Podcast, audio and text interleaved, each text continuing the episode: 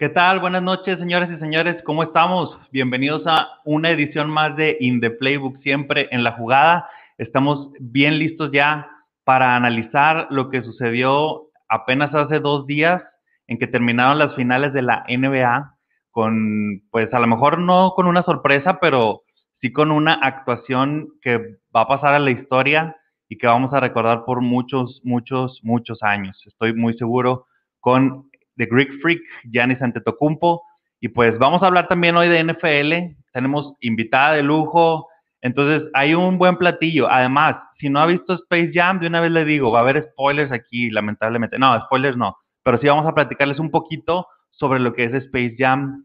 Space Jam 2 le decimos nosotros, aunque LeBron diga que no le digamos así, es Space Jam 2 para todos nosotros. Así que eh, les voy presentando a nuestros, a nuestros panel, a nuestro panel, este, nuestros, y, nuestra invitada ahorita, obviamente.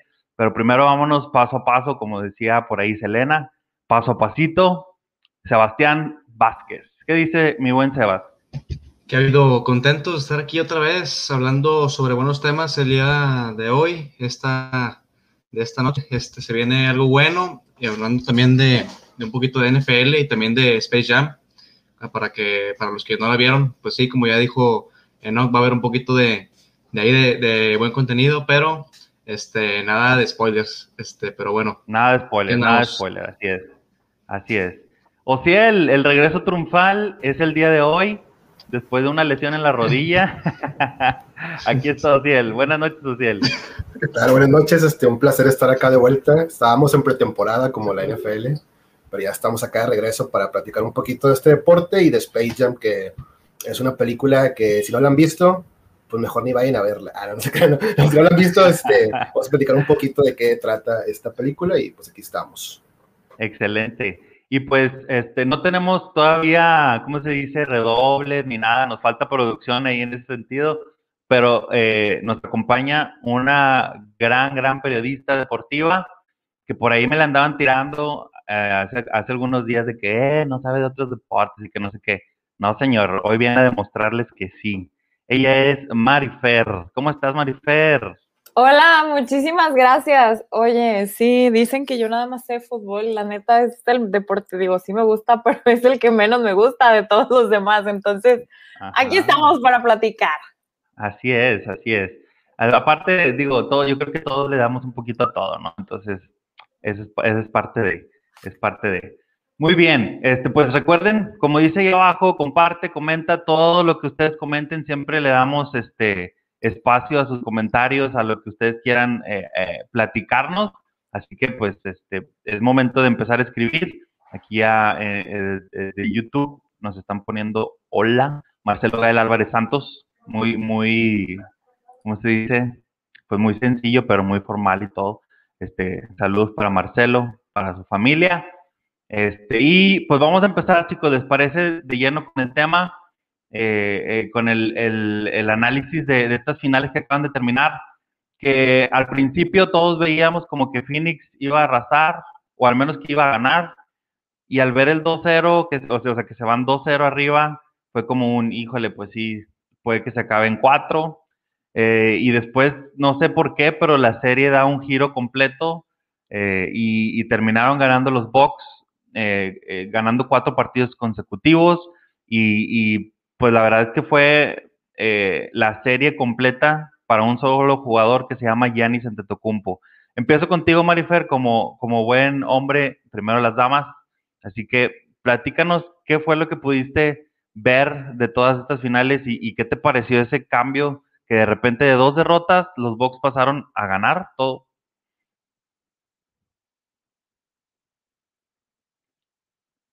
se me olvida prender el micrófono, gracias. es parte de esa época.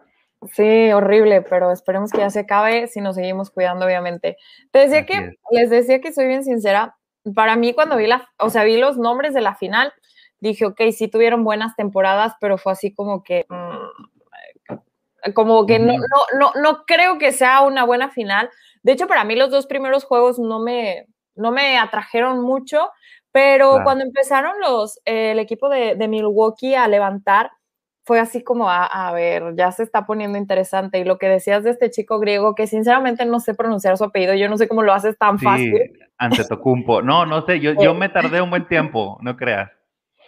Sí, la verdad que, que, llama mucho la atención, ¿no? Porque lo ves en el primer juego y si mal no recuerdo fueron 20 puntos y luego de repente 40 puntos y luego como que en el juego 3.41 y luego en el último juego, en el sexto, fue así como, qué locura de chavo, 50 puntos, eh, eh, fue como, como, wow, ¿no? El, el, que explotó ya la, la, final. Yo sinceramente sí le tenía así como que muy pocas esperanzas a, a, este, a este partido, por lo que eran los dos equipos, ¿no? Estamos hablando que los Bucks tenían 50 años de no conseguir un título y Phoenix, yo me acuerdo cuando jugaba contra, contra Bulls, eh, aquellos toros de Chicago de, de, Michael Jordan y ya.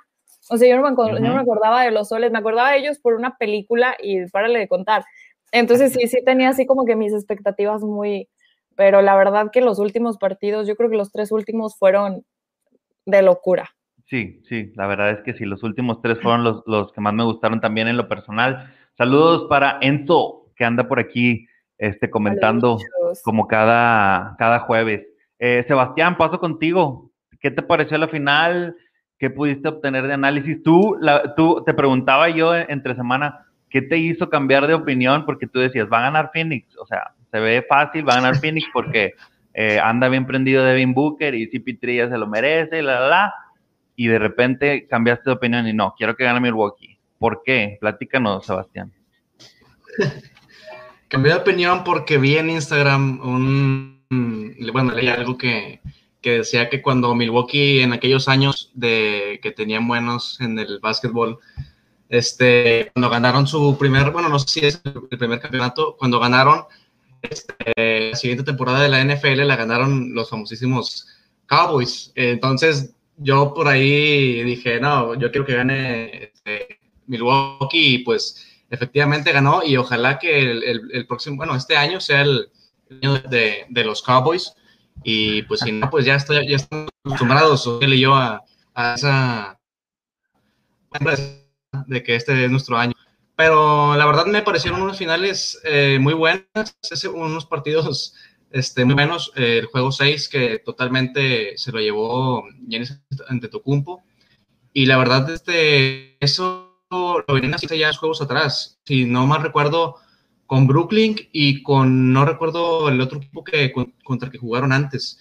Perdieron los primeros dos y, y ahí fue cuando decimos que, que Brooklyn ganaba en cuatro de repente gana cuatro juegos seguidos, este, Milwaukee, Milwaukee Bucks. Igual lo hizo con, con, los Phoenix Suns, lo cual no sé si es por, la afición que, que, pese de jugar en, casa, pero pues sí, son, son puntos a favor de que tienen los equipos este, muy, muy notables y, y pues vaya que lo, supieron hacer muy bien estos Milwaukee Bucks de Giannis Así es, así es. Y pues bueno, ya tenemos la primera discrepancia que vamos a tener en el programa de hoy, que, que ustedes son vaqueros de por vida, yo no soy vaquero y tampoco Marifer es, vaquero, entonces este, ahorita vamos a platicar sobre eso un poquito, pero esa va a ser la primera discrepancia.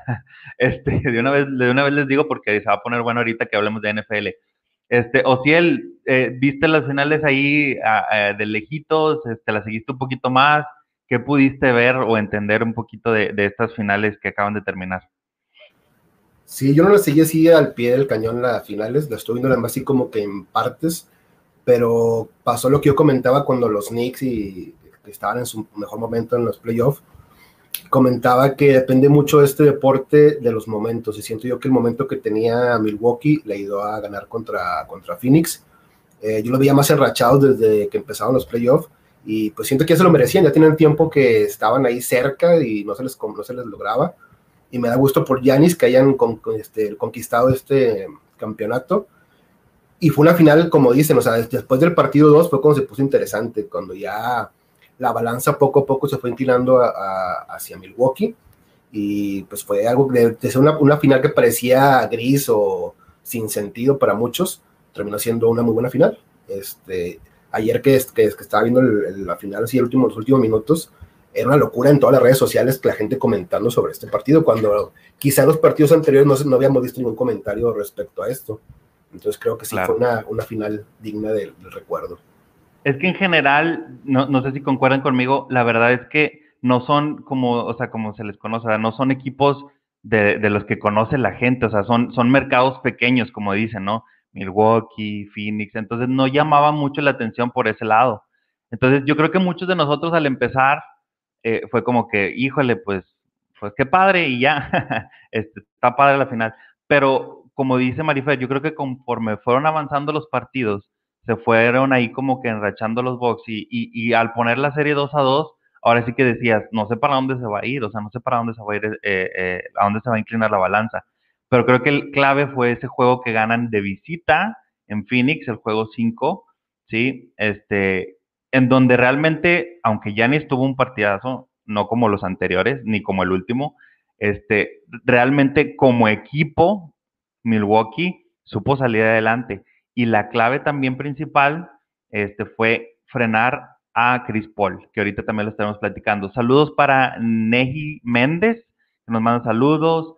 Eh, Iván Ramos también nos está siguiendo. Gracias por estar con nosotros y por estar eh, compartiendo también la transmisión. Eh, chicos, y pues precisamente hablando sobre eso, sobre Yanni, sobre los jugadores, les hago la pregunta y, de nuevo empiezo con Marifer. ¿Es Yanis para ti ahorita el mejor jugador actualmente ahí en la NBA? Es que, como decían ahorita, no es de momentos. La temporada pasada era este chico serbio o de dónde era este Ay, que empieza con de su apellido, se me fue. Mm, ah, Doncic. Él.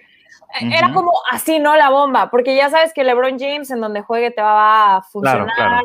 Eh, ya sabes que Kevin Durant donde juegue te va a funcionar. Mi hermosísimo Kawhi Leonard, que espero algún día regrese a mis Spurs de San Antonio. Pero, pero sabes que, que, este, que así, ¿no? O sea, es, es por momentos. Esta temporada yo creo que Janis mostró mucho aprovechando también la baja de muchos jugadores, porque esta temporada sí vimos como muy inestables a muchos de los jugadores que en otras temporadas habían sido la bomba. Entonces yo creo que ahorita, en esta temporada, Gianni se llevó, se puede llevar el MVP de lo que tú quieras, ¿no? De la temporada y de las finales, por lo que él supo aprovechar aparte en conjunto, porque muchas veces escuchamos, no sé, Alan Iverson, me acuerdo de él, porque me gustaba mucho, y era él. O sea, no eran los Sixers, era Alan Iverson. Y si te vas con muchos jugadores, son nada más ellos. Es muy, o sea, es muy difícil encontrar como el equipo completo, como lo hizo Bucks, o como en su época Chicago, o como los eh, Miss Spurs de San Antonio. Cuando era. era un equipo, era un equipo, la verdad. El de los Spurs cuando estaba, cuando se retira el almirante, cuando estaba Tim Duncan, este, Parker, o sea, Manu, todo, era un equipo completo. Y ahorita, como que ves a los Lakers y bueno, pues está LeBron y ayuda a levantarse. O todos los títulos que ganó LeBron en las últimas temporadas, pues era porque estaba él. Entonces, ah, yo creo que a Janis le ayuda también el, el hecho del conjunto en el que estaba. Exacto. Y como dices, que supo aprovechar algo muy importante, que, que digo, lamentablemente, porque no nos gusta, muchos tuvieron bajas de juego por lesión o muchos quedaron fuera por lesión, por la temporada corta, porque jugaron más partidos, pongámosle el pero que sea, ¿no? Pero se tiene que aprovechar eso, ¿no? Entonces, a final de cuentas, creo que, que, Janis lo hizo y se pone ahí. Preguntábamos en, entre semana también, eh, eh, o si él voy contigo ahora, este, si Janis era el, eh, el número uno o que nos dieran el top 3 y más o menos todos nos ponían ahí a Yanis y a Luca, como decía Luca Doncic, como decía ahorita eh, eh Marifer, ¿no? Entonces, eh, ¿creemos igual? ¿Ponemos a Yanis y luego a Luca? O, LeBron sigue siendo el número uno? ¿O qué piensas, Social? como Laker diría que LeBron, pero no. Este, siendo sinceros, el campeonato pasado de los Lakers, más que por LeBron, fue también por Anthony Davis. Eh, él eh, se involucró mucho en ese campeonato y yo creo que él fue más por lo que hizo él. Y creo que actualmente estamos en una época de transición de jugadores. Eh, ya una generación se está yendo y está entrando una nueva en la que yo veo que la encabeza Giannis y Luca, Luca Doncic. Este, para mí sí es el mejor ahorita actualmente Giannis en lo personal porque hace jugar a su equipo. O sea, él lo hace jugar. Y en el caso, por ejemplo, de LeBron, depende mucho también de sus compañeros, pero siento que a veces cae en lo individual también este LeBron. Y con Giannis lo, veo muy diferente, o sea, lo veo así más como que en conjunto y vamos todos para el mismo objetivo. Entonces, para mí sí, actualmente Giannis es el jugador, pues no dice el mejor, bueno, es el más completo de la liga en este, en este año, vaya. Va, va, en este año sí, sí, sí te la compro. En este año también. Este, Sebastián, igual, misma pregunta, pero me voy por otro lado. O sea, sí, Yanis es muy, eh, es muy bueno, muy completo, pero, por ejemplo, le falta tiro exterior, no tiene tiro exterior, no tiene tiro de media. Este, en los tiros libres batalló en toda la serie, menos en el juego más importante, como debe de ser. Entonces, por ese lado, ¿tú lo ves como el más completo o el mejor? ¿O si pondrías a alguien arriba de él? ¿O, o qué? No, yo te diría que actualmente sí es el mejor jugador de, la liga. Creo que tomó un papel muy importante el, último juego, este, un juego donde tuvo, pues no, no, difícil porque pues, estaban en casa, ¿verdad? Eso también aporta. Pero sí se concentró mucho en, el momento de, los tiros libres, que fue lo que a mí me, impresionó, porque siempre él se, vaya, se reconoce porque él él falla los tiros libres y de repente que, de que claro y así, ¿verdad? Pero no, creo que hizo 17 de, de, de 15, algo así, no recuerdo. 17 de 19, no puede haber 17 de 15. 19, te voy a dar una sí. 17 de 19. 17 de 19, sí. Este, pero sí, sí es el, el, jugador más completo actualmente porque, pues vaya, está, está muy fuerte y sabe aprovechar este, sus cualidades hasta el último, hasta el último momento, ¿verdad? Claro, claro. Sí, yo también voy con ustedes, voy con todos. Yo creo que sí es el mejor jugador de la liga. Creo que eh, por ahí yo pondría más a Kevin Durant y luego en tercero a Doncic. ¿Por qué? Porque Doncic eh, tiene todavía que, eh, vaya, en, cuanto a básquetbol no lo dudo que, sea muy bueno y que, que, pueda lograr grandes cosas, pero precisamente le falta eso, ¿no? O sea, llegar a una final, pelear algo más importante, creo que va por ahí, ¿no? Entonces, este, yo sí me quedaría con Yanis, después Kevin Durant, porque no olvidemos que Kevin Durant se quedó a, ¿cuántos centímetros les gusta? ¿Uno o dos centímetros de mandar a los Bucks a su casa en el juego 7? Nada más porque la, canasta que metió fue de, fue de dos y no de tres. Así, pisó la línea así, o sea, entonces se la marcaron de dos y, se fue a tiempo extra y perdieron en tiempo extra, pero si la mete de tres, adiós box y yo creo que estaríamos hablando de, una historia completamente distinta ahorita, ¿no? Entonces, eso es lo bonito del deporte. Y ojo con Kevin Durant porque tiene una buena revancha con el Dream Team. ¿eh? Yo creo que Kevin Durant va a ser el que va a encabezar a este, a este equipo de Estados Unidos en, el, en, los Juegos Olímpicos. Oye, ya que tocaste el tema, Marifer, ¿tú los ves como, así como antes se veía, como amplios favoritos, o si les ves como que, ah, caray, sí pueden por ahí caerse hasta el bronce o plata? No, yo creo que sí van por su cuarto oro, ¿eh? Desde que ganaron Beijing no lo han vuelto a soltar. Beijing, Londres, estuvieron en Río y yo creo que este va a ser su cuarto oro consecutivo. Yo creo que sí. Sí, sí, sí, bien, bien difícil. Eh, eh, Enzo por aquí nos, nos ponía, perdón, que no le hay que faltarle el respeto al rey James. O sea, todavía siguen con LeBron. Chihuahua. E, es, que sí, pero no. Y ahorita les voy a explicar por qué. Eh, y luego dice aquí Neji Méndez también, coincido con Enzo, es LeBron, Giannis, Doncic, Leonard y de ahí para abajo. Leonard debe de estar en el segundo lugar. Tú lo pones en segundo lugar. No, después de Kevin Durant. dejamos, dejamos a Kevin y luego, y Sí, sí, sí. Excelente. Es que, pues, digo, se fue a Clippers. Eh, es una franquicia históricamente perdedora y lo platicamos aquí siempre. Este, yo no sé si él los pueda sacar de ese bache. Eh, cuando parecía que sí, se lesionó. Entonces, no sé si sea la franquicia que esté maldita o algo, no sé, algo pasa con los Clippers, pero no sé, no sé qué, qué puede hacer, la verdad. pues bien fácil que se vaya a Golden State. No, pues así hasta yo, hasta yo quedo campeón. Este, muy bien, chicos, la siguiente pregunta eh, eh, está padre, la, comentábamos hace ratito. Eh, sabemos que Chris Paul es un gran jugador, tiene grandes números, está por ahí cerquita de John Stockton en cuanto a asistencias y robos en toda la historia de la NBA y John Stockton, pues vaya, para hablar de John Stockton, aunque no quedó campeón nunca, ajá, Marifer, sí, es, recordar, recordar. Este, aunque no fue campeón nunca, o sea, es un jugadorazo. Si tú ves ahí los números, dices, pues ¿cuántas temporadas jugó? ¿Como 30 o qué? Porque está inalcanzable, están inalcanzables sus números, inalcanzables, o sea, está de locos. Entonces, le tocó, la época, la época de, Michael Jordan. De Michael Jordan, claro. es difícil poder conseguir, pero lo que él hizo fue espectacular. Como muchos, yo creo que a, cuántos se quedaron sin anillo por Jordan, Reggie Miller y podemos ahí incluir a varios, ¿no? Entonces, este, eh, fue, fue culpa de Jordan. Entonces, pues veremos qué, qué, pasa. Pero bueno, les decía, con esta derrota, aparte de todos esos números que tiene CP3 y todo eso, ¿Ustedes creen que ya su legado ya no es el mismo? ¿Creen que a lo mejor eh, ya eh, como que se degrada ahí este, un poquito? Eh, no sé cómo, cómo lo vean ustedes. Para mí realmente nunca ha sido un jugador de mi completo agrado, y soy sincero con eso, pero no, no creo que sea malo. Y creo en lo personal que sí le afecta el haber perdido, y yo creo que pudiera ser ah, tal vez su última oportunidad de ganar un anillo. Pero Marifer, no sé qué piensas tú. Es que imagínate eh, que estás esperando ya tu último juego y lleguen y te digan, eres Chris Paul, y te digan, pues el referee va a ser Scott Foster y, con Scott Foster has perdido todos tus partidos. O sea, creo que son de 17 que has jugado, has perdido los 17. Entonces, Ajá.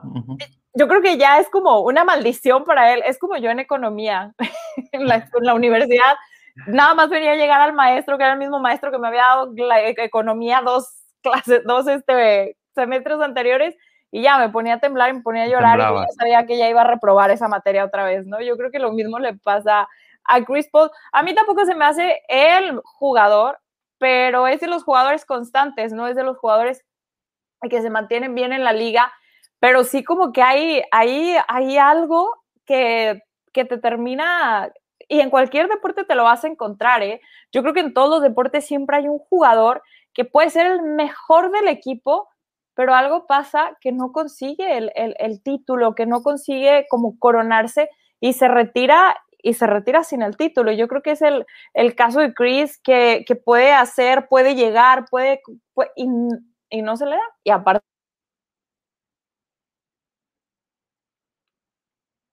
Claro, sí, sí, sí. Sí, no, o sea, aparte, digo, cuando jugó muchos años en Clippers también, ojo ahí, yo les digo, por eso digo que la franquicia está maldita, algo, algo está, pasando por ahí. Pero sí, eh, coincido con eso, ¿no? O sea, es muy bueno y, y yo creo que todos deberíamos de, de, de, pensar en, esa, en eso que comentas, ¿no? O sea, ha habido muchos que son muy buenos, mismo Allen Iverson, o sea, Allen Iverson fue muy buen jugador, pero nunca fue campeón. Este, entonces queda por ahí como que ese, híjole, ¿qué hubiera sido? Sí, ¿verdad? Este, entonces, vaya. Eh, Sebastián, no sé cómo, cómo lo veas tú. Tú que al, principio decías que, te gustaría que ganara Phoenix por Chris Paul. ¿Crees que queda dañado eh, su legado, su historia? Sí, totalmente. Yo no sé si, si él seguirá ahí en, los Phoenix Suns tratando de, de, otra vez llegar a las finales o será, como ya decíamos, con, con Lon James o con otra superestrella, ¿verdad? Pero pues sí, yo creo que sí le, afectó eso en, su carrera y creo que sí también, pues le va a, a, costar llegar otra vez a, las finales, ¿verdad?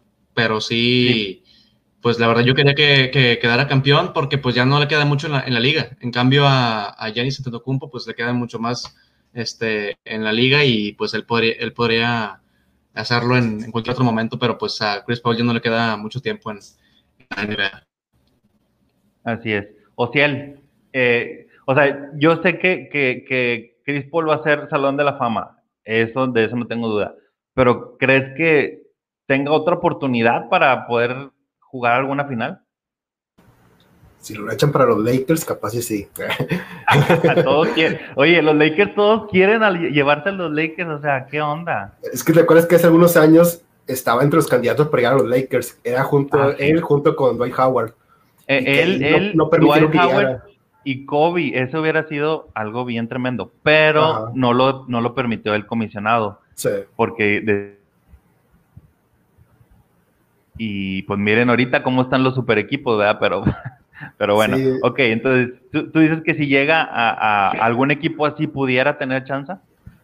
No, no, quién sabe, pero lo que sí es de que este, no, no creo que esté dañado su legado, pero sí va a tener esa marca siempre si no gana ningún campeonato, o sea, va a estar siempre esa, esa nota ahí marcándolo de por vida de que pues nunca pudo conquistar ese campeonato. Eh, si llega otro equipo, pues no, no, es una garantía que va a quedar campeón, ¿verdad? Eh, pero sí le veo más posibilidades en un equipo, por ejemplo, un tipo Lakers, un, Warriors. Es capaz que se a Brooklyn por un descuido, ya es que Brooklyn pues quiere a todos los jugadores también. Entonces sí le veo como que probabilidades.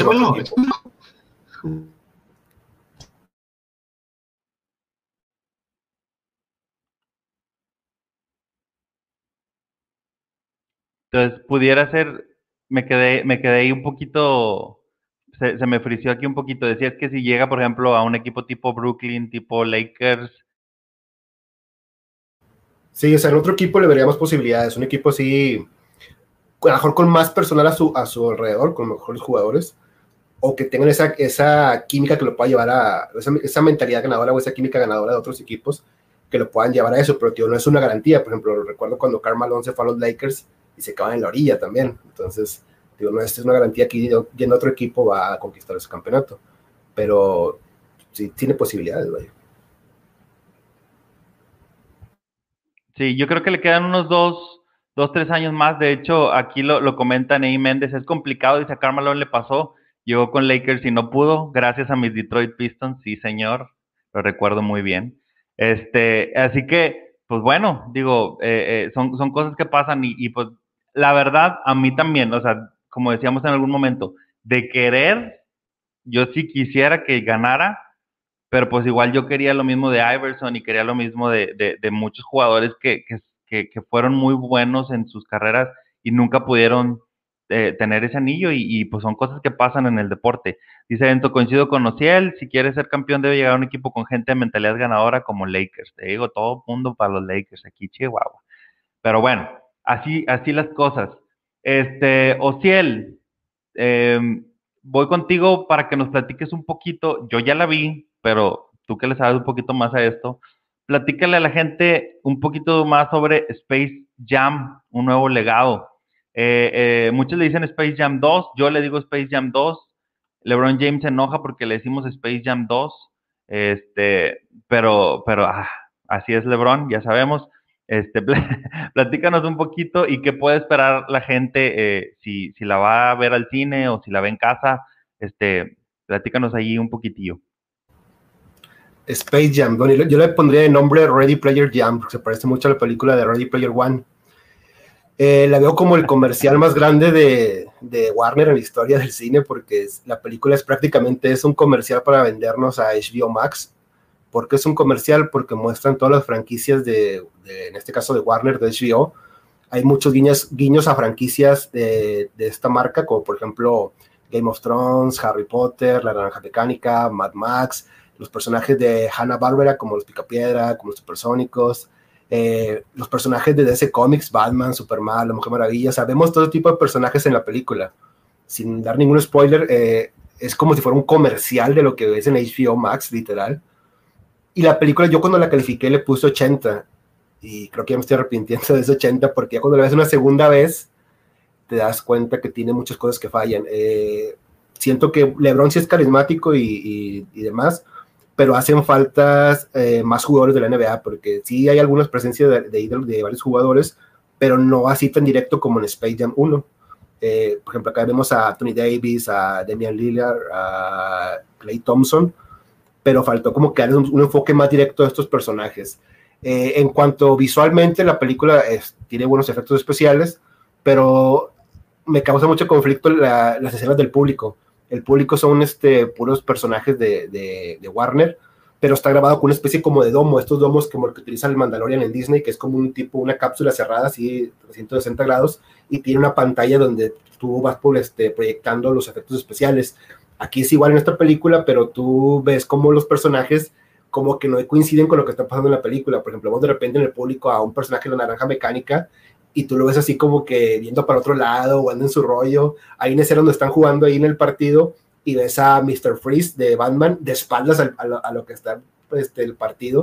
O sea, como que les falla ese tipo de cosas y aparte como que se ven como si fueran cosplay. O sea, no se ve como si fuera un personaje de una película, sino se ve como alguien que se disfrazó de, de, estos personajes y está en el público tal cual y eso fue como que me causó conflicto. La película no es aburrida, es, te mantiene entretenido todas las dos horas que dura, pero le fallan muchas cosas. Para mí, por eso no, no la recomiendo tanto si eres fan de Space Jam 1, pero sí la, a los chopos. es un comercial este, pagado por los chopos aquí el vecino. este, es una película que sí es recomendable para toda la familia y creo que a los chavitos que no han visto Space Jam 1 les va a gustar esta película. Es una, una completa referencia a todo lo de Warner eh, lo que tampoco me gustó es como el partido no es un partido de básquetbol en sí, es más como una partida de Rocket League o de Fortnite en juegos.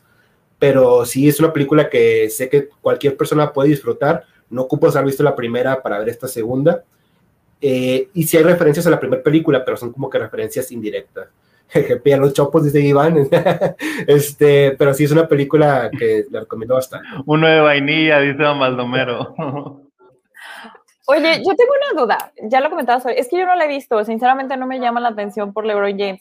Se me hace muy buen jugador de básquetbol, pero no se me hace una persona carismática como era Michael Jordan. Entonces esa es mi pregunta, o sea, no hay una conexión entre, o que no hagan así como que, ah, ¿se acuerdan cuando Michael Jordan jugó con nosotros? O sea, no lo, no lo mencionan o, sí. No importa que sea spoiler, tú dale. Es que bueno, mira, lo, voy a decir así, lo, voy a tratar de decir un poquito así como sin spoilear. Eh, por ejemplo, dice algo como que LeBron necesita los Looney Tunes o ganar un partido de básquetbol para, recuperar a su hijo y dice Box Bunny, esto me suena parecido viendo a la cámara. Y ya, o sea, esa es una, ¿verdad? Eh, y luego también otro de los Looney Tunes dice, eh, esto ya, ya lo habíamos hecho antes, o sea, como que entonces, hace ese tipo de referencias, nada más. Y dentro del partido alguien menciona a, que encontraron a MJ, así dicen, así lo voy a dejar nada más, y que va a ser el refuerzo del equipo para, el medio tiempo. Entonces, véanla para que vean por qué dicen que encontraron a, a, MJ, ¿verdad? A Michael Jordan. Este, pero sí necesitan verla porque si no, sí los voy a spoilear muy feo. Este, y no me gusta hacer así, digo, a mí, a mí no me gusta que me spoileen, entonces, pues bueno, se quedaron con ganas de chopos, amigos. Luego hacemos un giveaway de chopos, literal. Este, aquí hay, cerquita los chopos, eh, vamos a, hacer un giveaway de chopos. Este, dice por acá Enzo Oz, ¿no crees que lo hicieron de esa manera porque hay personajes como eso, por ejemplo, que no quisieron darle su personalidad malévola para, por estar dirigida hacia los niños la película? Puede ser. Digo que sufran los perros, como sufrí yo también cuando era niño. no, este sí, lo hicieron este, con ese sentido para que no fuera de ese, ese estilo. Pero, por ejemplo, pones a la, a la, Naranja Mecánica, que es una película totalmente con una temática muy fuerte, y los pones en primer plano, entonces como que no tiene mucha lógica. Por eso digo que la película es un comercial de Warner para anunciar lo que es su catálogo de HBO Max, o sea, es tal cual eso. Y sí se nota que fue hecha en pandemia porque ves como que todas las personas se ven, como que no están en, la misma escena, me explico, como que están sobrepuestas en las escenas.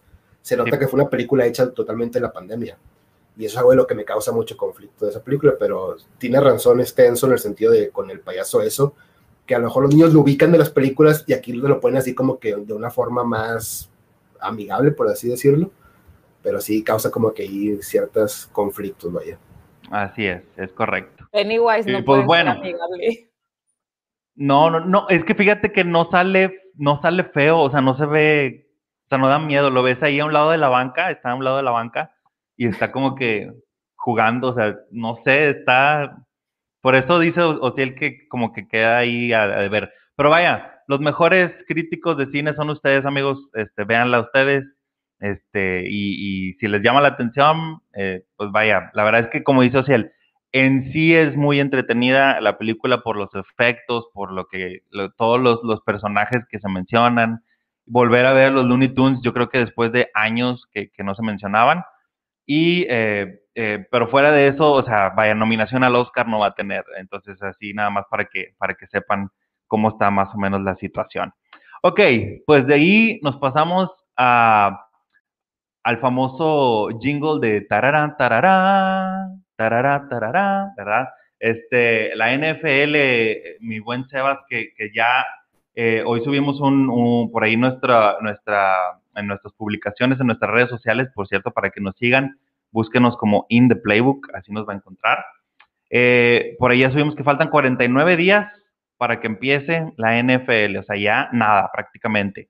Este, aquí estamos divididos, por ejemplo, yo soy de los Leones, eh, Marifer, ¿a quién le va Marifer? Platícale a la gente al mejor equipo de la NFL que tuvo su mejor época en los noventas, que fue cuando yo crecí, los 49 de San Francisco, que estamos llorando por un buen coreback. No me digan que Garópolo es buen coreback, porque no lo es, está hermoso, eso sí, pero, pero queremos a nuestro Joe Montana, por favor.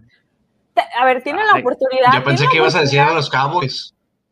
No, hombre, es tiempo. Ahorita te digo algo de los Cowboys, pero tienen la oportunidad de Aaron Rodgers. ¿Por qué no van por Aaron Rodgers? Por favor, él ama San Francisco igual que Tom Brady. Entonces ahí tenemos un coreback espectacular que podemos ir, pero no quieren.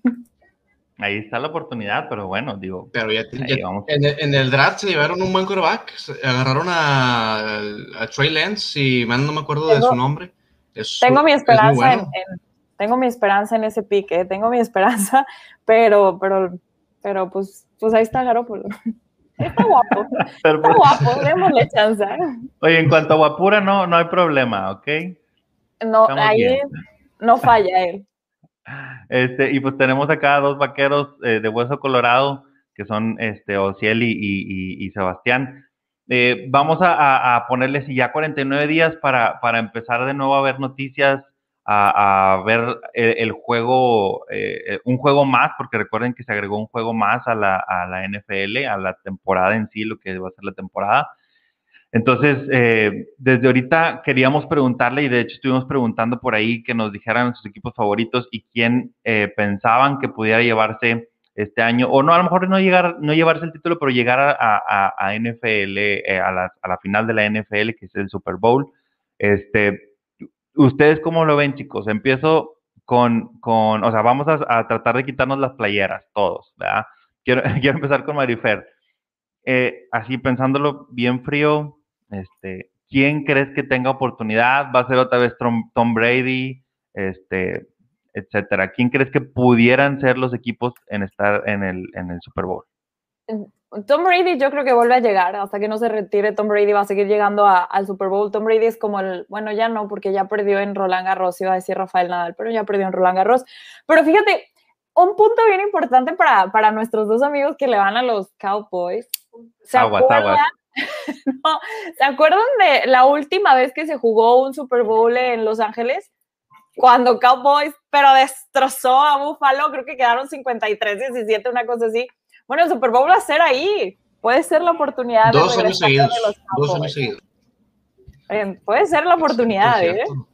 Oigan, bueno, aunque Don Baldomero dice que los, Raiders se van a llevar la liga, este, ya van dos cosas, fíjate. Va a ser ahí el Super Bowl.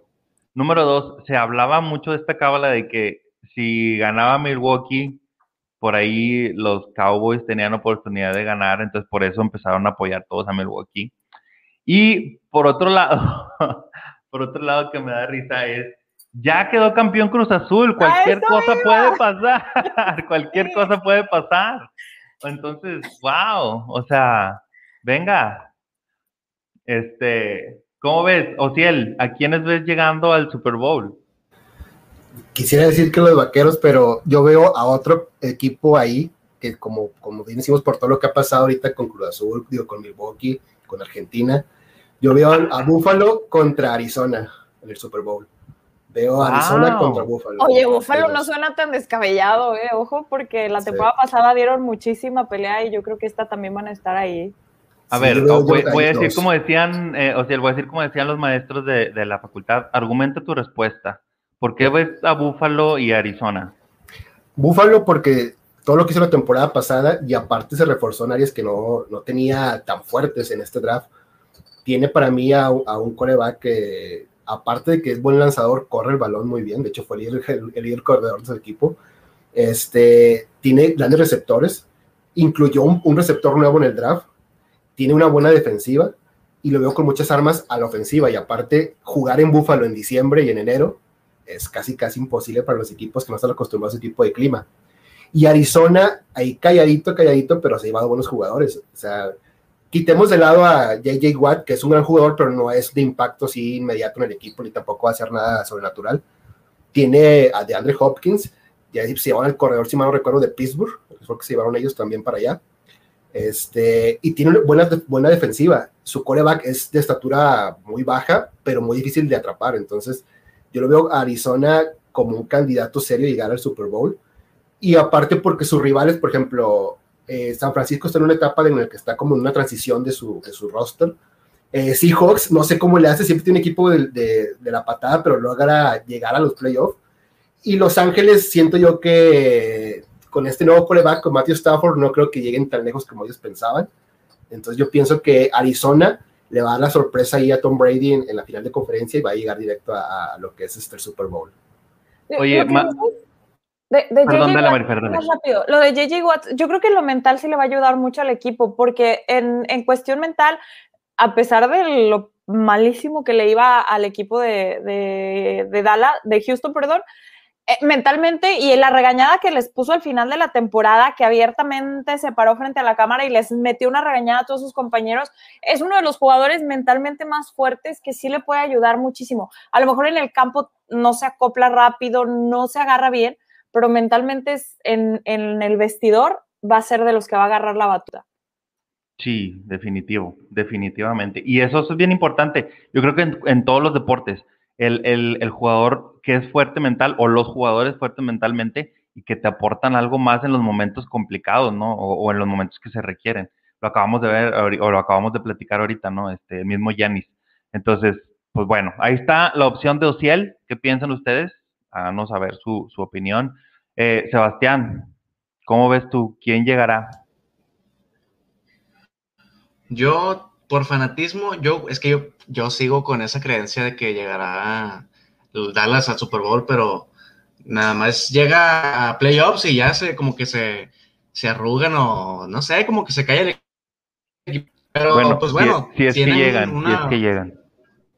Si es que llegan, nah, si van a llegar, yo, yo creo que sí, porque mira, tienen, tienen al, al que fue el, el mejor ¿Cómo, ¿Cómo, se llama este coach social que fue el mejor, el, cuando fue la defensiva del año en, en, en Seahawks? Dan Quinn. Dan Quinn, que estaba en Atlanta. Tienen a, a, a, Dan Quinn y pues tienen. ¿En, en Atlanta o en, o en, o en Seahawks? Cuando jugaron en Super Bowl. Él estuvo en Seahawks, que tenía la defensiva que le llamaban Legion of Doom. Y aparte también estuvo Eso, después ya con Atlanta como coach, este, entrenador en jefe y fue el que los llevó también al Super Bowl, o sea, Atlanta y, así Hawks a los dos. Sí, así yo creo que por eso también tienen, tienen muchas posibilidades, aparte tienen una gran arma, un, un gran linebacker que es Micah Person, este, es uno, el, el mejor linebacker de, de, todo el draft.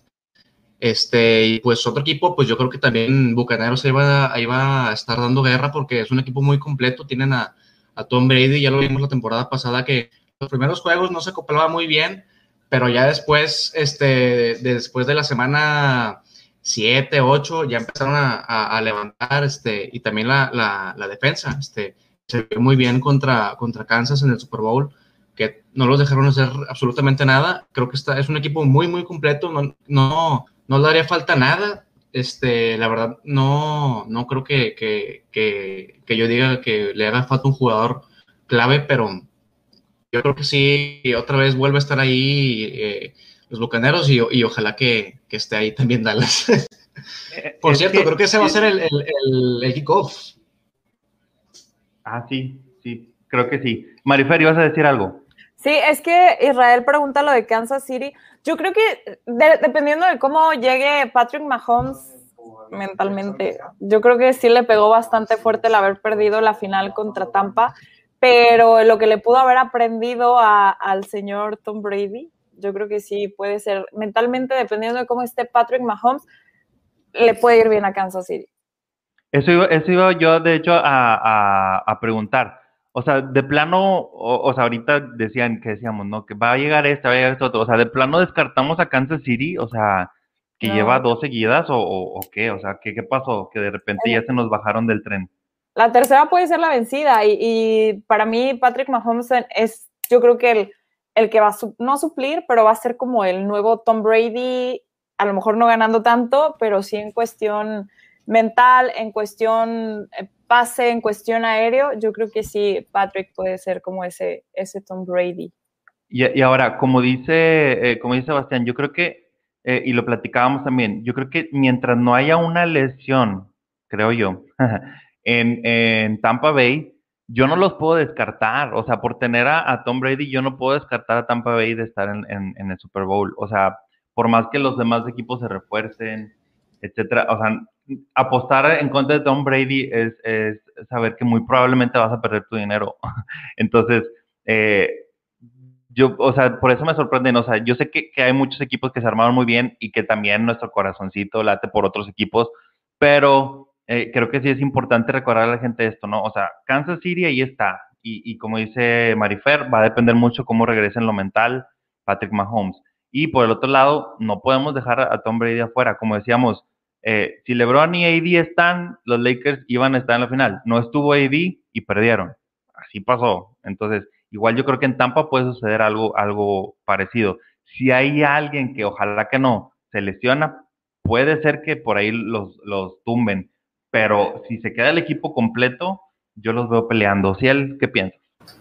Yo tengo un comentario respecto a Brady y no es por demeritar lo que es para nada pero siempre tiene la suerte que en su división los demás corebacks de, sus, de los equipos rivales no son tan buenos. Luego llega esta división acá en la conferencia nacional, se retira Drew Brees, o sea, los Santos tienen un coreback, no saben quién va a ser todavía. Eh, Carolina tiene a Sam Darnold, que pues Sam Darnold no es garantía, y Atlanta tiene a Matt Ryan, que ya Matt Ryan pues va de salida.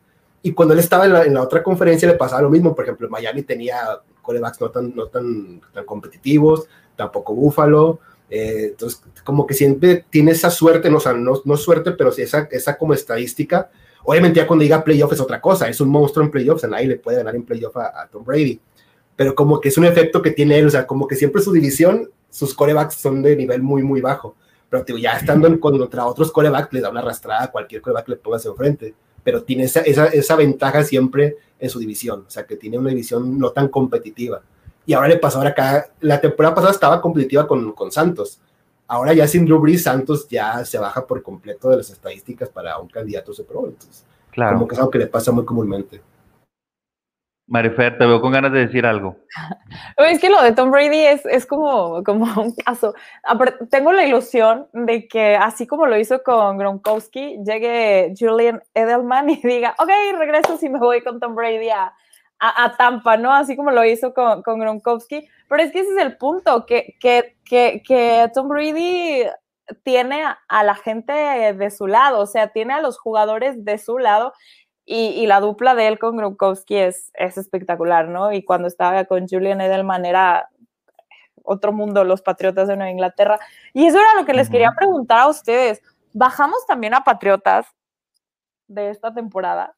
Es que, es que es lo que yo decía, o sea, yo no puedo creer, ahorita de hecho quería también preguntar lo que dice eh, Enzo, pero yo no puedo creer que, que nada más le quitaste a uno o dos jugadores a Patriotas y de ser el mejor equipo del mundo mundial, como todo el mundo lo tenía, ya no es nadie, o sea, de plano no es nadie. ¿Tienes a un coach ganador o, o, o lo era por Tom Brady o qué sucede? A ver, ¿quién me explica? Sebastián, o Ociel. Es que eso, era lo que te quería decir, porque todos decían la dupla, eh, Belichick con, con Brady era como la dupla, pero queda claro que no, o sea, es Tom Brady y sus amigos, y se lleva a sus amigos a su otro equipo y le va bien.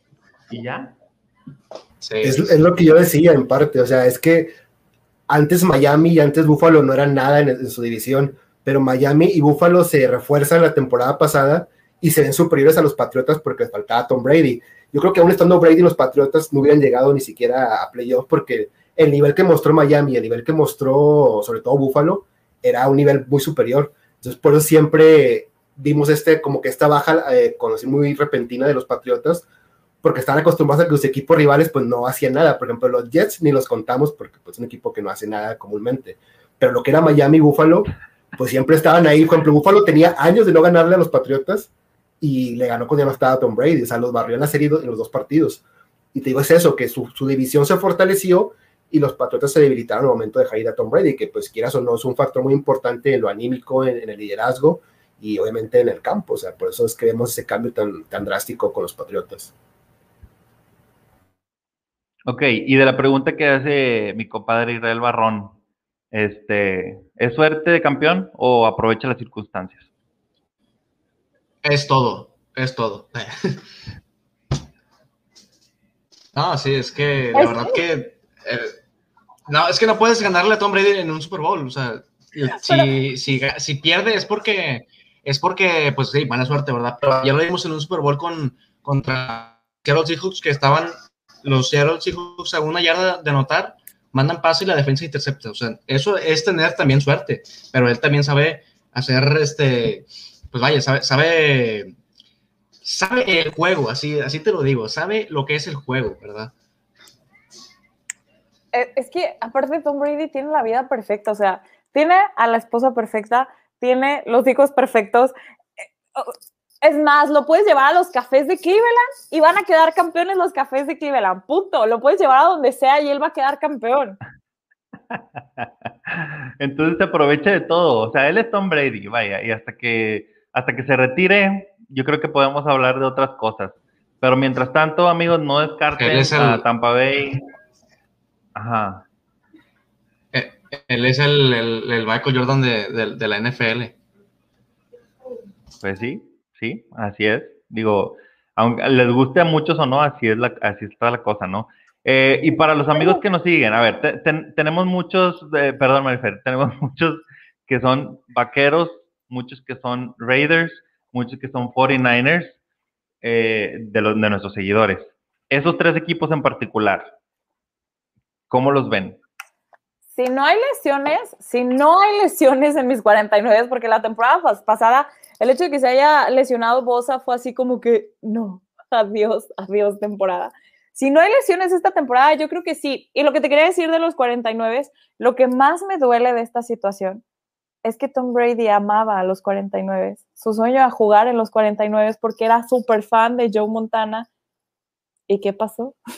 ¿qué pasó? ¿Por qué no juega ahí? Pero, pero sí, yo creo que si no hay lesiones en, los 49 sí pueden tener una buena temporada. Oye, es que la directiva con Davino, ah, no, no es cierto, aquí no es, esa es, es otra cosa, además de que ya, ya, ya estoy mezclando cosas. Este. Pero haz de cuenta que eh, más o menos. Más o menos, algo así, ¿no? este, y de Dallas, a ver, chicos de Dallas, ya, o sea, sí, poniendo las cosas así honestamente, hasta dónde los ven llegando? Yo los veo perdiendo en ronda divisional en playoff. Siento que van a llegar hasta ahí. Yo puse que este era el año de los vaqueros, pero no puse que iban a llegar al Super Bowl, y que era un buen año para los vaqueros. El año pasado jugaron sin línea ofensiva, todos eran suplentes en esta línea ofensiva de los vaqueros. Ya va a estar completa su línea. Eh, firmaron apuros defensivos en el draft, donde Micah Parsons es una bestia jugando como, como, como linebacker. Y eh, todos sus jugadores que contrataron tienen un perfil muy característico. Todos son jugadores altos que tienen los brazos largos. No sé por qué buscaron jugadores con los brazos tan largos. Y esto es para cubrir muchas áreas este, en el campo. Ahora con Dan Quinn va a ser una defensiva ya más como que por áreas, no tanto lo personal. Y yo voy llegando los vaqueros a, o a ronda divisional o ya siendo muy, muy, muy optimista, perdiendo el partido en la final de conferencia, que no creo, porque ahí va Brady ganando, eh, perdiendo con Arizona pero sí lo veo que es un proceso igual de transición, como, como comentaba. Eh, los vaqueros ahorita tienen muchos jugadores nuevos en la defensiva y eso va a pesar a los vaqueros al momento de, los partidos importantes. Todos estos novatos van a batallar al momento de jugar en la defensiva, porque tienes que aprenderte esquemas, tienes que aprenderte rutas, tienes que aprenderte trayectorias. Entonces no los veo llegando a tan lejos, pero sí con un camino así como Búfalo, por ejemplo, una temporada ganadora pero que va no, va, no va a llegar al Super Bowl, pero en, el siguiente año ya va a ser otra cosa. O sea, ya con los Ya la, experiencia va a contar ya un poquito. Sí, y los vaqueros tienen para mí el mejor, el mejor cuerpo de receptores de la NFL. O sea, son un trío de receptores muy buenos, que es Amari Cooper, eh, CeeDee Lamb y este Michael Gallup. Y aparte tienes a Dak Prescott ya, ya y Zeke Elliott, que ahorita Zeke Elliott eh, lo ves físicamente y nunca había estado así. O sea, está totalmente trabajado su físico y ha trabajado mucho tipo de cosas, pero... Pero está chiflado. pero está chiflado. sí, sí, tienes, tienes esos, este, como que ese tipo de situaciones. Pero sí, yo creo que Dallas llega a ronda divisional o a la final de conferencia que la perdería, eso no lo veía en un Super Bowl. Ok, ok, pero todo puede pasar, ojo, no se desanime, raza. Eh, Sebas, ¿cómo ves a los Raiders? Porque tenemos mucha raza Raider que nos sigue. Pues fíjate que a los Raiders, este, a mi punto de vista, no se armaron bien esta temporada. Este, no, no había así algún jugador, este, que yo diga mm, la puede romper en, la liga y en su posición. Pero pues tienen muy buenos, muy buenos receptores, que es este, ah, se me fue el nombre, Henry Rooks, llegó al receptor de, de, los Cuervos, que no recuerdo cómo se llama, pero el apellido es Snit este, y pues bueno, con su que mm, Derek Carr, que ya lo vimos hacer buenas actuaciones y luego de repente malas en, en la temporada. Este, ya vimos que le ganó a Kansas en, cuando creíamos que Kansas era invencible. Le ganó Kansas en la semana 4 de la temporada pasada este, y pues creo que sí puede dar un buen papel.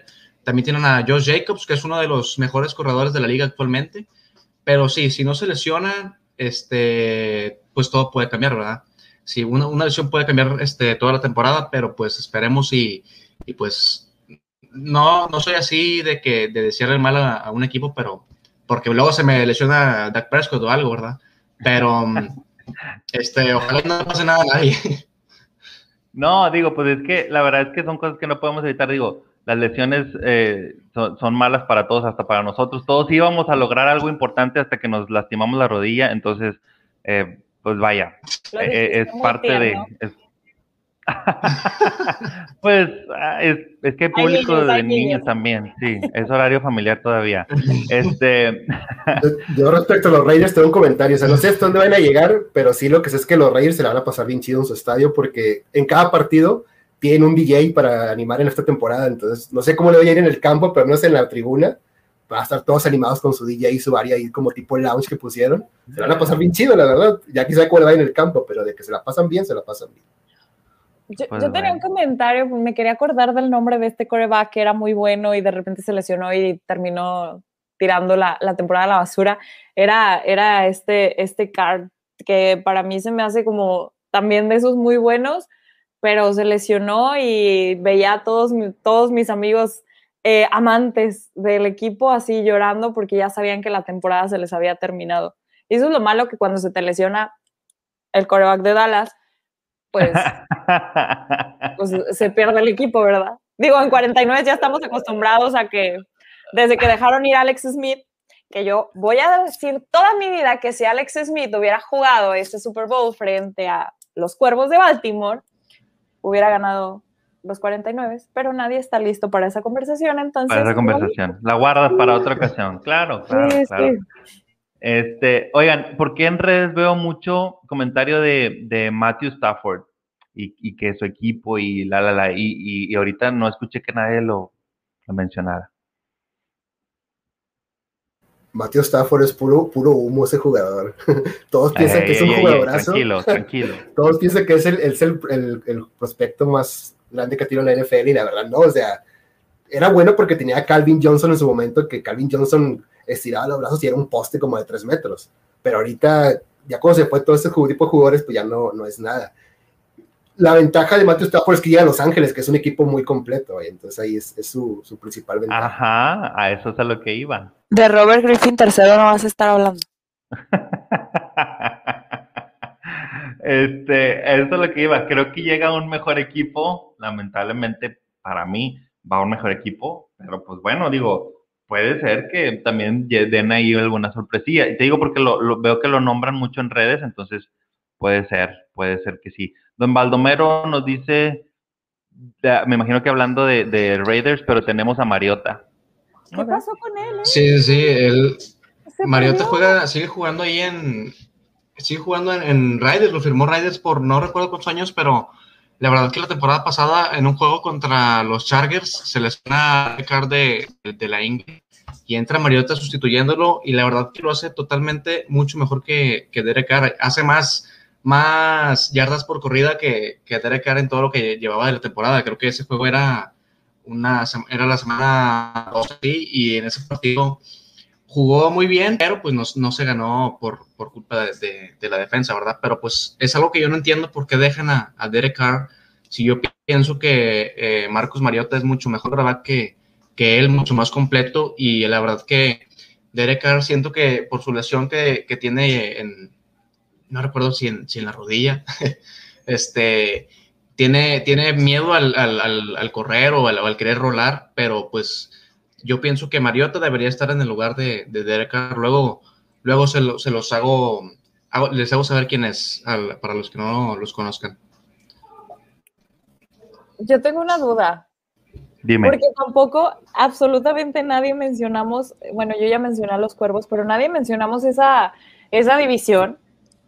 Y la neta, las últimas temporadas, Pittsburgh, Cuervos y Cincinnati, ojo, eh, porque si nos vamos a esa división, los tres equipos, quitando los cafés de Cleveland, esos tres equipos han estado peleando playoffs y nadie mencionamos y hay que recordar que Rotisberger se bajó el sueldo para quedarse a jugar, entonces pues, también hay que ver que no se le vuelva a lesionar el codo y vemos a lo mejor la, una gran temporada de, de Rotisberger. Ya puede decir su apellido por fin. bueno, ya, que ahora, siguiente, ahora siguiente Tocumpo. No, de hecho yo sí comentaba cuando fue el draft, comentaba que para mí los cafés habían hecho el mejor draft de la NFL. Eh, no olvidemos que los cafés la temporada pasada estuvieron peleando ahí también en los playoffs y para mí sí fue el equipo que mejor se armó en los playoffs, digo, en el draft de este que, acaba de pasar. Yo veo, de hecho, en esa división de que en primer lugar a Cafés, segundo a Cuervos, tercero Pittsburgh y cuarto Cincinnati, porque Cincinnati está en un proceso también ahí como que medio raro. Este, pero sí, los Cafés yo sí los veo como un equipo contendiente. De Pittsburgh son incógnita porque dejaban ir muchos jugadores de línea ofensiva, entonces ahí de repente se lesiona Rotisberger, engorda o algo, cualquier cosa y pues no. Pero sorprenden siempre, ¿eh? O sea, siempre termina sorprendiendo. Cuando piensas que ya están desaparecidos, de repente les pasa algo y, ahí está Pittsburgh. Ajá, sí. Sí, sí, sí, no lo podemos negar. Sí, sí, pero, sí. Pues, bueno, yo, yo, no soy fan de Pittsburgh, pero... La temporada pasada también. Yo tampoco los odio, pero siempre tienen algo que sacar. A mí sí me caen mal, en directo. No, no, no, digo, no, yo a eso me refiero, o sea, yo no soy fanático y, pues es como que alguien, es un equipo X, ¿verdad? Pero pues bueno, digo, puede ser que, o sea, traen buen material para mí, pero pues vamos, eh, es que es lo mismo, las lesiones pueden cambiar el rumbo de una temporada para cualquier equipo, este, y más ahora con un, un partido más, este, digo, por ahí creo que, que pudiera, pudiera verse afectada la, salud de algunos, pero pues esperemos que no y que todo marche bien. Ok, por último, antes de despedirnos, amigos y amigas, vamos a conocer un poquito más de quién es Marifer, quién es nuestra invitada de lujo del día de hoy. Este, platícanos un poquito, Marifer, este, dónde estás, dónde te podemos ver, cuáles son tus redes sociales, qué te dedicas, este, se te antojó el chopo cuando pasó ahorita el carrito de chopos o no, etcétera. Sí, uno de vainilla también se me antojó mucho. pues, ¿en dónde estoy? Estoy en Canal 28. Ya sé, mucha gente a lo mejor no, no, no, lo puede ver porque no tiene televisión normal, pero aquí estamos en Canal 28. Este, estoy en los noticieros, por lo general estoy en el noticiero matutino, que es de 7 de la mañana a 9 de la, de la, de la mañana. Después estoy en otro programa que se llama Hoy es el Día. Ahorita traemos toda la información de Juegos Olímpicos que ya arrancaron, que a México le fue bien en fútbol, esperemos que le siga yendo bien porque de repente también te asustan. Este, mis redes sociales, si quieren ver fotos y tonterías, véanme en Instagram, que soy arroba braulilla, no pregunten por qué, pero soy arroba braulilla en Instagram. Y en Twitter soy arroba Mafer Palmero, también ven tonterías, pero no tantas fotos como, como las que subo en Instagram.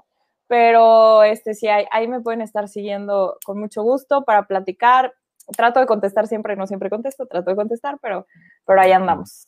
Ay, bueno, y también ahorita estoy en stand-by en una revista que se llama Posta, pero yo creo que para agosto regresamos y pues si me invitan a programas así como este, pues siempre voy a decir que sí. Entonces, ahí andamos haciéndole de todo. Que también la pueden ver en CFM Historia de la Liga, de la Liga Femenil, MX, Oye, En las dos, porque ya también este, me quedé como que de planta en el de radio, ya se los robé. Entonces sí, estamos, estamos en los dos. Oye, es que se, durmieron, y modo, se durmieron y pues digo, ¿qué haces? ¿Qué haces?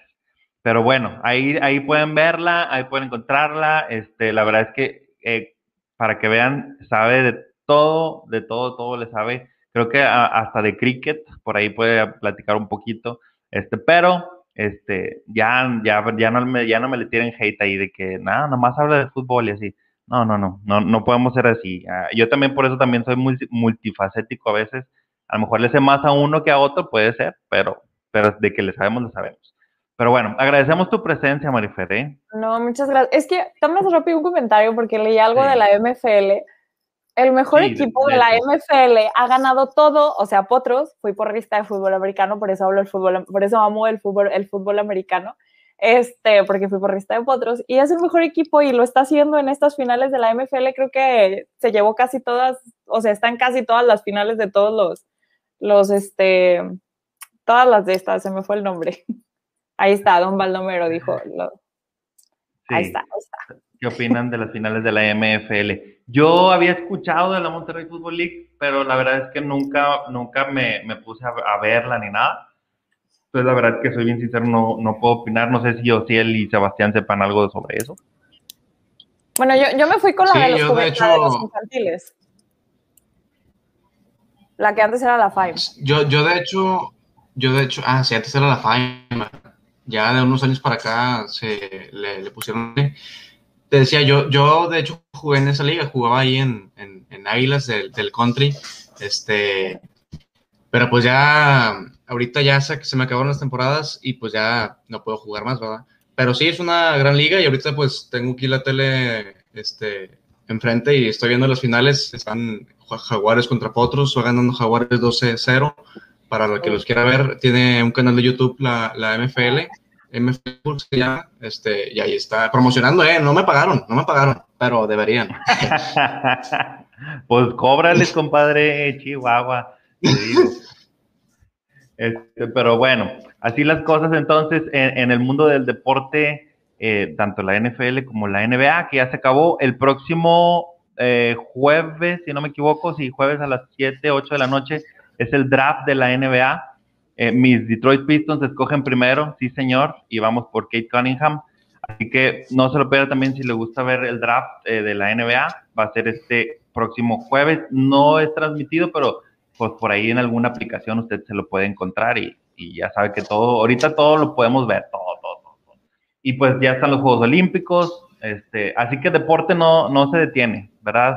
Deporte no se detiene, empieza la Liga MX, que va a tener un nombre bien extraño y gracioso para mí, en mi punto de vista, pero bueno, así son las, así son los nuestros directivos, que se llama Grita México. Qué chistoso, de verdad. Este... Como si ese nombre fuera a hacer que dejaran de gritar. Ajá, exacto. Me gustó más el video, no sé si lo vieron, eh, que decían, eh, y cantaron la canción de Luis Miguel, entrégate. Me gustó más así que, o sea, ponerle Grita México. Pero bueno, esos son los directivos de, nuestro México mágico. Eh, agradecemos de nuevo. comentarios también antes de ah, cerrar el programa de la NFL, porque hay noticias que salieron el día de hoy, así rápido, sin, sin perder tiempo. Hoy iniciaron los campamentos de entrenamiento de la NFL ya de manera oficial. Este, los vaqueros de Dallas van a tener un documental en HBO Max que se llama Hard Knocks. Va a ser todo lo, este documental sobre su, pretemporada. Juega el, primer partido de la temporada de, pretemporada de la NFL va a ser Pittsburgh contra Vaqueros el 5 de agosto, que es un partido del Salón de la Fama que estaba pendiente la temporada pasada, es en Canton, Ohio. Y salieron dos noticias importantes el día de hoy. La de, de Andrew Hopkins, el receptor de, de Houston, de Arizona, que puso un comentario que estaba dispuesto a renunciar a la NFL si lo obligaban a vacunarse contra el COVID. Él no se quiere vacunar, me imagino que es por alguna religión que tenga, que lleve, y ya después tumbó el tweet, lo, quitó de, su cuenta, pero puso que si lo obligaban a vacunarse, él estaba dispuesto a retirarse de la NFL. Y el otro comentario es el de Aaron Rodgers, eh, le, ofrecieron una extensión de contrato con, con, con Green Bay, eh, lo iba a convertir en el jugador mejor pagado de la NFL y dijo que no, que no quiere estar en Green Bay. Dile, Marcos, come su, destino todo pinta que va a ser Broncos y tiene lógica porque los Broncos no han contratado ningún coreback en el, en el draft y no tienen buenos corebacks, entonces pinta que va para allá. Y pues el otro punto es de Isaac Alarcón, de los vaqueros de Dallas. Cada vez suena más fuerte para llegar al primer equipo, al menos el equipo de prácticas. Isaac Alarcón, este, lo hemos visto en sus redes sociales que tiene mucha amistad con los jugadores de los vaqueros y le está, aprende mucho de ellos, sobre todo de los linieros, como en el caso de la El Collins. Y los comentarios respecto a Isaac Alarcón, las primeras notas que hay respecto a él, es que tiene muchas posibilidades de llegar al, primer equipo, ya sea con el equipo de prácticas o en el primer equipo. Y pues también está el caso de Alfredo Gutiérrez, que llegó a los 49ers, que él, él no puede jugar esta temporada por el programa que en el que está. Es un programa que te, te mandan a un equipo en específico y la primera temporada no puedes jugar en la NFL hasta, la, hasta tu segundo año, que es como le pasó a Isaac Alarcón. Entonces ahí tenemos dos mexicanos ahorita peleando en la NFL. Qué orgullo, qué padre. Eh, que era lo que, lo, que, lo que les quería preguntar por lo de Isaac Alarcón. Hace poquito hubo una especie de clínica, porque ahora hay un equipo de los Cardenales, lo tuve, lo, tuve la oportunidad de ir a cubrir.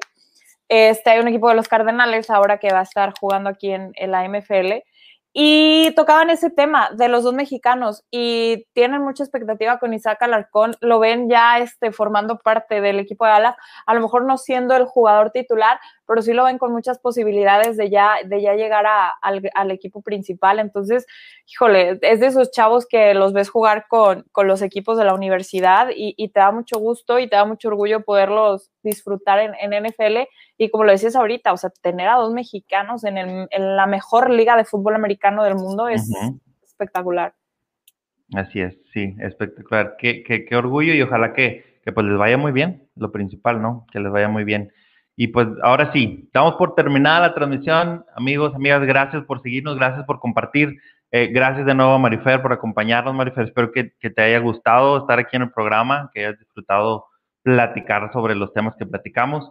Este, y pues eh, recuerden seguirnos en redes sociales. Todos tenemos redes sociales, ahí nos pueden encontrar. Y la, la principal, In the Playbook, para que esté usted siempre en la jugada. Nos vemos pronto. Saludos y bye.